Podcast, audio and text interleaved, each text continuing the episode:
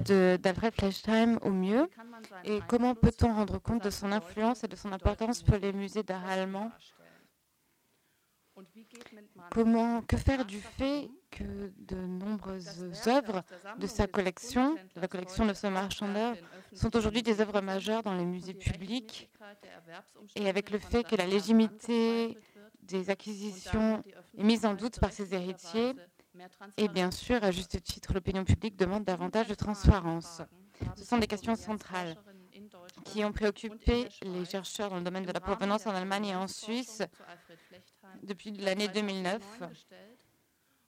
Et suite à la conclusion des recherches internes au musée, en février 2012, cela a amené deux démarches décisives.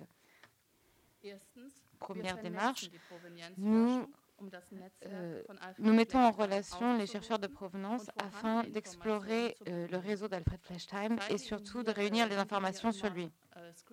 Je vais vous montrer à chaque fois des captures d'écran du site web si vous êtes en ligne avec votre smartphone, vous pouvez le voir également. À droite, vous voyez les musées qui participent au projet. Donc nos partenaires, le musée de Bonn, la Kunsthalle de Brême, le musée euh, euh, d'art et d'histoire culturelle de Dortmund, la Stiftung Kunstpalast de Düsseldorf, la Fondation Kunstsammlung de Nordrhein-Westphalie, la Hamburger Kunsthalle, donc à Hambourg, le musée de Hanovre, la Staatliche Kunsthalle à Karlsruhe, dont vient Madame Bulatham, ainsi que Tessa Rosenbrock, qui a participé, le musée des beaux-arts de Leipzig, les collections d'art euh, de Bavière pour lesquelles je travaille, et le musée d'art et, de, culture de Münster, la galerie de Stuttgart, et le musée Rudberg de Zurich, qui est le seul musée euh, non allemand avec lequel nous travaillons. Nous avons donc euh, rassemblé nos, résultats de recherche sur le grand galeriste qu'était Alfred Flechtheim. La deuxième décision importante était de créer, sur la base de ces recherches, un site web lui-même appuyé sur une base de données afin de rendre ces informations accessibles à chacun. Alors attendez.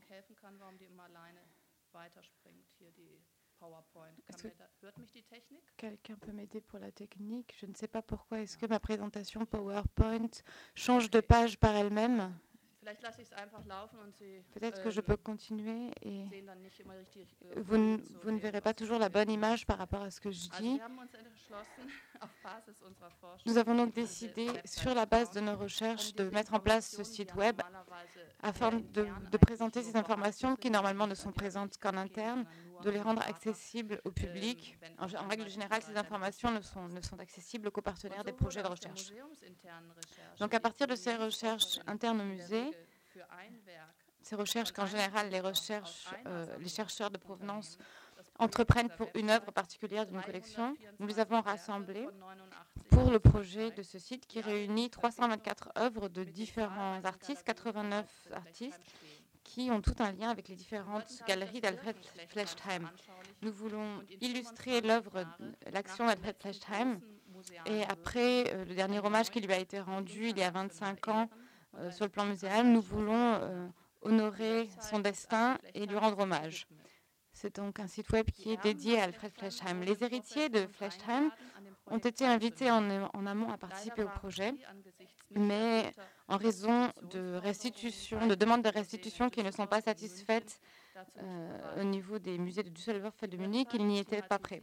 Le site web donc, ne thématise donc pas leur demande de restitution, c'est-à-dire qu'elle n'indique pas précisément quelles sont les œuvres pour lesquelles il existe des demandes de restitution. C'est une décision parfaitement consciente de la part des 15 une décision délibérée des 15 partenaires qui ne souhaitent pas mettre en ligne ce type de négociation bilatérale.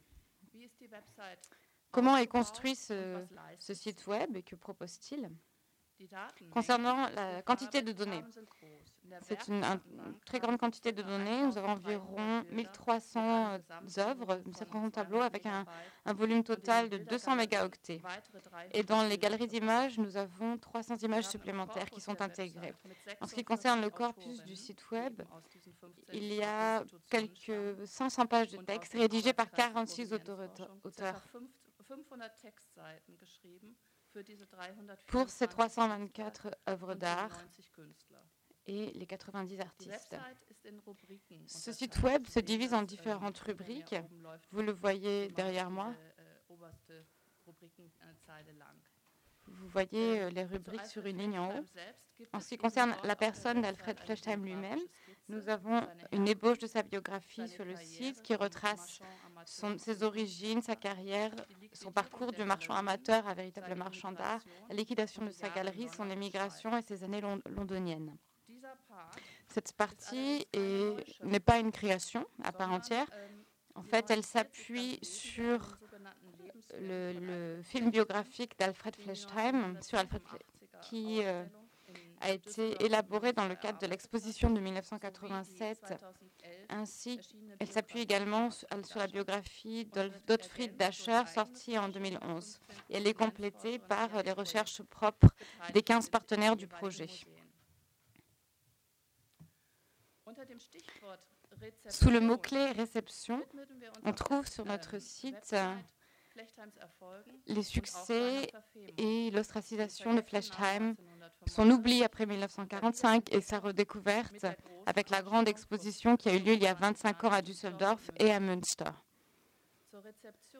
La réception comporte aussi, euh, il est question également de l'association peu glorieuse de son nom avec le scandale de Faussaire, probablement le plus grand de notre temps. Ah, là, c'est presque la bonne image. Est-ce qu'on pourrait revenir?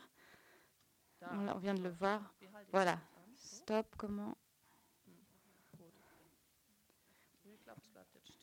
Voilà. Donc l'association peu glorieuse de son nom avec le scandale de faussaire le plus retentissant de notre temps, celui de la collection Jäger, la, fausse collection Jäger, qui a tenté de se légitimer avec euh, une provenance de Flechtheim également euh, usurpée. Une autre rubrique importante du site est celle qui concerne le commerce de l'art et ses mécanismes. Nous avons tenté d'éclairer la terminologie, mais aussi les coopérations et les modes de vente d'Alfred Flechtheim. Nous présentons les galeries, leurs employés et leur localisation. À l'aide de photos de dos d'œuvres et d'étiquettes de galeries qui ont été conservées sur les tableaux, nous illustrons une dimension du système d'administration des galeries Flechtheim qui jusqu'ici ne pouvait pas être reconstituée en raison du manque de photographies. Je vais vous montrer un certain nombre de, de pages du site web avec ces étiquettes de galeries, justement. Les voici. En particulier, nous décrivons aussi notre propre travail, à savoir la recherche de provenance sur les œuvres. La provenance des œuvres était considérée par Alfred Flechheim comme le pédigré des œuvres et c'était pour lui un critère essentiel de qualité.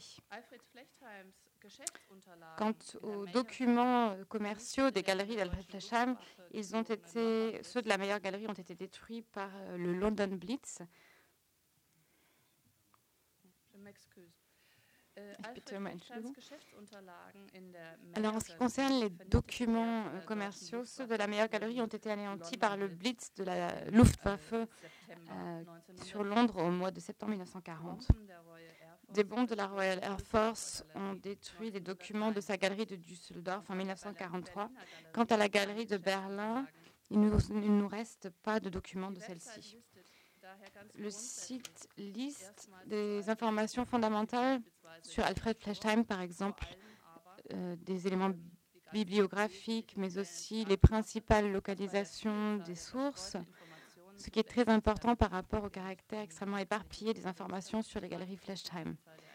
C'est quelque chose, on vient d'entendre un exposé sur le nombre d'archives à Paris et en France.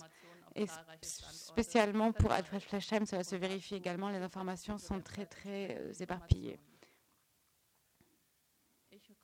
J'en viens maintenant à la base de données qui euh, appuie le site web et aux connaissances qu'elle amène.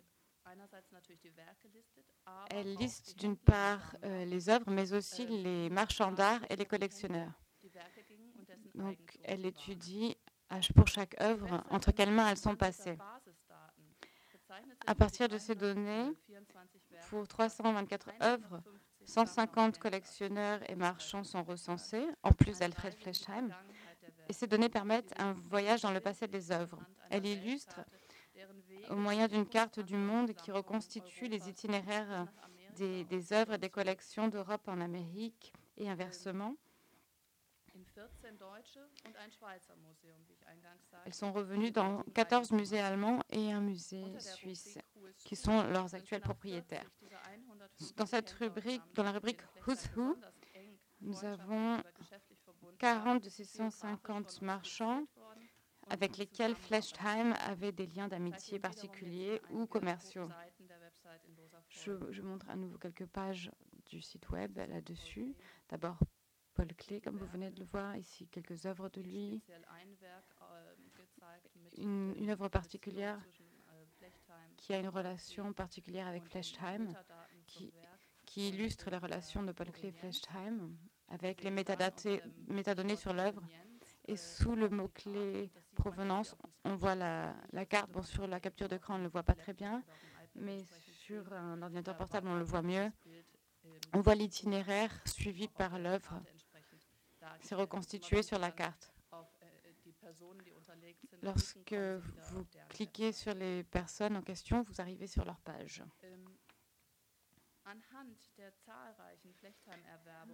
À partir des acquisitions de Flashtime en Rhénanie et, au nord de l'Allemagne, on peut déduire qu'il avait une clientèle aisée et très intéressée par l'art, qui n'existait pas en tant que tel dans des villes comme Munich ou Berlin. Comme autre connaissance nouvelle, on peut constater que Fleshheim, jusqu'en 1933, était principalement un marchand pour une clientèle allemande, tandis que les ventes à l'étranger ont surtout lieu après son émigration. Et c'est quelque chose qui le différencie fondamentalement de marchands comme Cassirer, Böller, Heinemann ou Tannhauser, qui avaient déjà un portefeuille de clients étrangers et en particulier de clients américains avant. J'en viens au point suivant. Alfred Fleshheim était le, plus important des marchands pour les musées de Rhénanie et du nord de l'Allemagne. Il travaillait dans un réseau relationnel. C'est pourquoi, euh, pour notre site, les directeurs des musées ont été interrogés par rapport au, euh, au moment d'achat des œuvres. Ainsi, on peut reconstituer à quels endroits Fleshheim était le marchand préféré des musées et on constate des disparités nord-sud très claires, tandis que les musées du nord de l'Allemagne, par exemple à Hambourg et Brême, ou encore en Rhénanie, Düsseldorf, Dortmund, présentent d'importants fonds qui viennent de sa collection. Son influence était bien plus réduite dans le sud. Et notamment, c'était notamment dû au fait qu'il était en concurrence directe dans le sud avec des marchands implantés comme Goldsteinhauser, Böller ou, ou euh, encore Heinemann. En, à Munich, par exemple, la réceptivité par rapport au type d'art que Fleshheim proposait était très restreinte. Et ça n'aura pas échappé à Fleshheim la façon véhémente dont euh, les magasins d'art et librairies Golds avaient été fustigés déjà en 1923 par l'Observateur populaire, le Volkisches Beobachter, un journal national socialiste. Au contraire, en Rhénanie, la Rhénanie était un marché de débouchés très important pour euh, l'art qu'il proposait, notamment l'expressionnisme, depuis euh, les expositions du Sonderbund. Gustav Pauli et Karl Kautschow étaient des figures centrales qui étaient des mécènes de, de, grande importance pour le succès de Fleshheim en tant que galeriste. Les relations de Fleshheim et ses ventes au musée de Dortmund sont également à souligner dans ce contexte, car il faisait figure de mécène lui-même dans ce contexte. Et d'ailleurs, la ville et son maire lui a rendu hommage pour cela pour le 50e anniversaire de la publication de sa galerie Querschnitt. La même chose vaut pour le musée de Münster, auquel il a fait de nombreuses donations. Quand on, on, on examine ses ventes, on constate que souvent Fleshheim aimait, euh, aimait initier des relations commerciales par des donations à des musées ou par des prêts de longue durée et à partir de là construire une relation commerciale qui était favorable à des conditions favorables pour le musée. J'en viens au troisième point important. Fleshheim était le marchand d'art des artistes ostracisés par le régime nazi. Les 324 œuvres du site viennent de 89 artistes.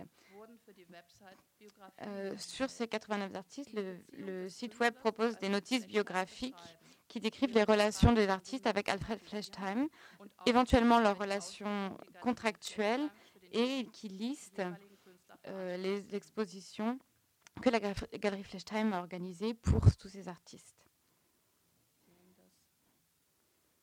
On le voit ici, on voit les, expositions sur le côté droit de la page. Il est clair que Flesham était principalement un marchand pour les artistes ostracisés par le nazisme et dont les œuvres avaient été bannies et qui ont ensuite été confisquées en 1937. De la même manière que Flesham a été persécuté après la prise de pouvoir des nazis, une grande partie des artistes qui représentaient étaient des artistes ostracisés qui n'avaient plus d'accès à la chambre du Reich des beaux-arts à partir de 1933 et qui, de ce fait, n'avaient plus de possibilité d'exposer ou de vendre. La totalité des 324 œuvres en question ne se retrouve donc pas dans les musées actuellement, car de par la fameuse action art dégénéré, de nombreuses œuvres de ces œuvres, ont été confisquées et ont disparu.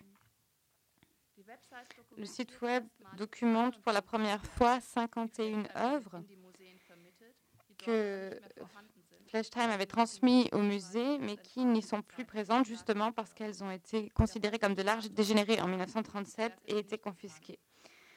La localisation de ces 51 œuvres n'est actuellement pas connue, mais on espère qu'avec la présentation de toutes les données dont on dispose sur ces œuvres, il sera possible de retrouver la trace de ces différentes œuvres. Et d'ailleurs, nous avons réussi à retrouver une œuvre pour le musée de Dortmund c'était il y a à peu près un an.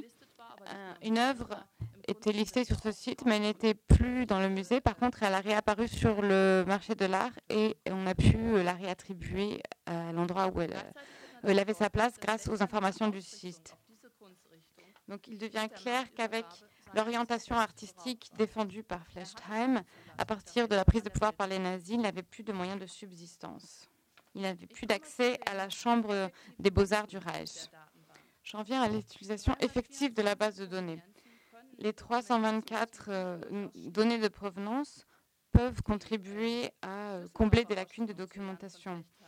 L'exposition de Düsseldorf en l'honneur de Flesheim en 1987 a permis de reconstituer les ventes d'Alfred Flesheim au musée allemand et de thématiser les achats du House ainsi qu'une liste d'environ 180 œuvres. Le dépouillement de la base de données qui existe à présent avec 324 métadonnées sur les œuvres classées par année permet une évaluation différenciée des chiffres d'affaires et des forces de vente des galeries d'Alfred Fleshtheim. Sans aucun doute, les années 1925 et 1927 ont été les trois années les plus fructueuses pour Fleshtheim. La base de données nous apprend que je peux regarder dans la base de données, tiens, en, telle année, combien d'œuvres a-t-il vendu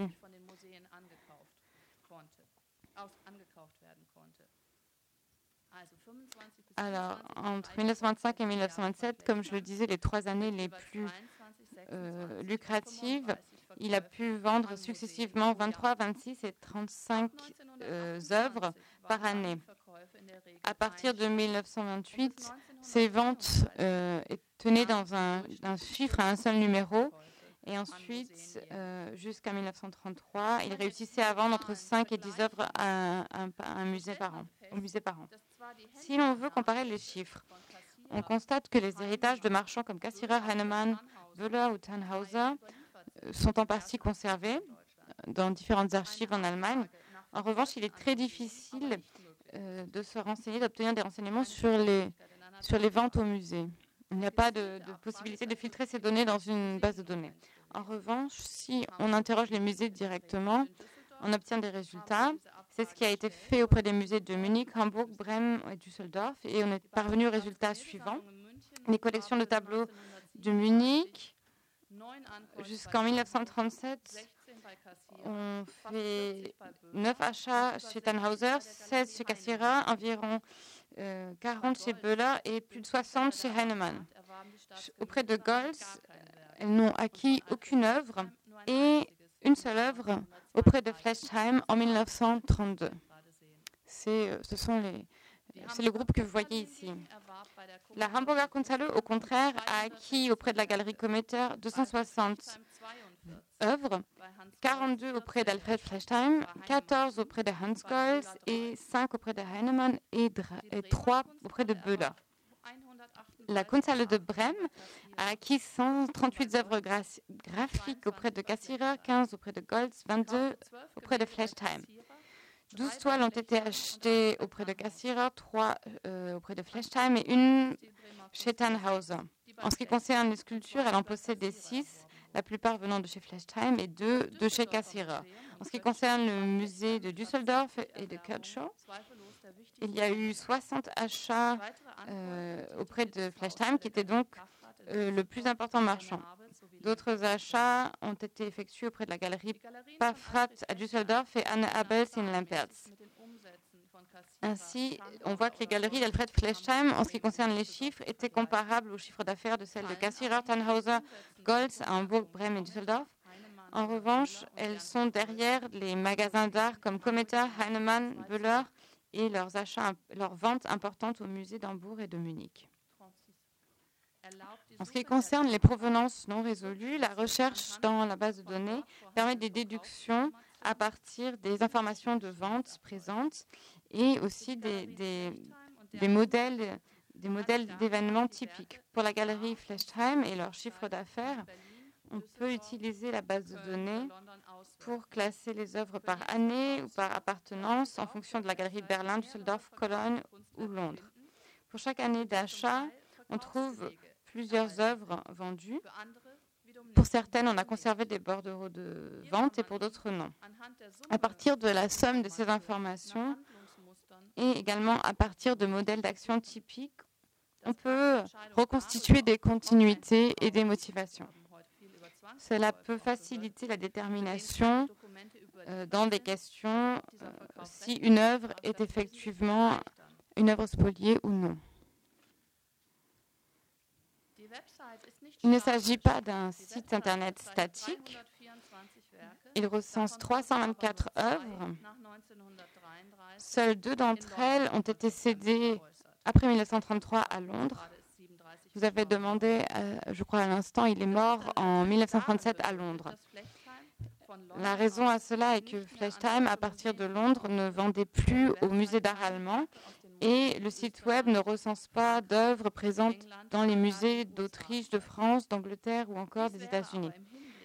Pourtant, ce serait très intéressant dans la perspective de l'action de Fleshheim à partir de 1933, dans ces années d'immigration, pour constituer ses ventes à partir de Londres. Donc, ce serait très intéressant.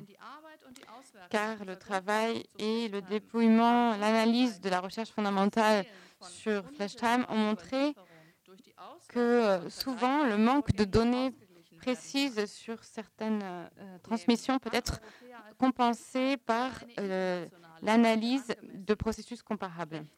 Flasham était un pan-européen et un site web international serait plus adéquat pour lui. Il avait essayé d'obtenir la nationalité française en 1936 et avait été soutenu en cela par des artistes comme Fernand Léger, Georges Braque, Aristide Mayol, Henri Matisse ou encore Marie Laurencin. Il avait des contacts très étroits avec le marché de l'art français jusqu'à la fin de sa vie. En octobre 1936, il a présenté à Londres avec Paul Rosenberg et la, société Anglo-French Art and Travel Society l'exposition Masters of French 19th Century Painting qui contenait 125 prêts issus de collections privées. Euh, le cercle de travail de recherche de provenance apprécierait certainement que le fait que des musées français soutiennent ce projet et nous souhaiterions également recevoir des retours de la part de la France car les musées français contiennent des œuvres de la collection Fleshheim. Nous aimerions beaucoup intégrer ces œuvres et parvenir ainsi à des connaissances supplémentaires sur l'action de Fleshheim. Aujourd'hui encore, je crois que le délai était de deux ans. Nous avons environ plus, de 500 visiteurs par jour. Je crois que bien sûr, évidemment, ce nombre est devenu un petit peu plus calme qu'au début quand on a mis le site en ligne, mais nous avons tout de même énormément de visites sur le site. Et parfois, les visiteurs restaient 7 minutes sur une page. C'est un, les gens qui travaillent avec les sites web sauront que c'est un chiffre très très important parce que souvent les gens restent 2-3 minutes sur une page. Donc je crois que c'est un signe très clair que c'est un appel. C'est un appel que je lance à nos homologues français pour réfléchir sur cette idée et euh, une invitation à rejoindre ce projet et à effectuer des recherches sur Alfred Flestheim. Merci beaucoup.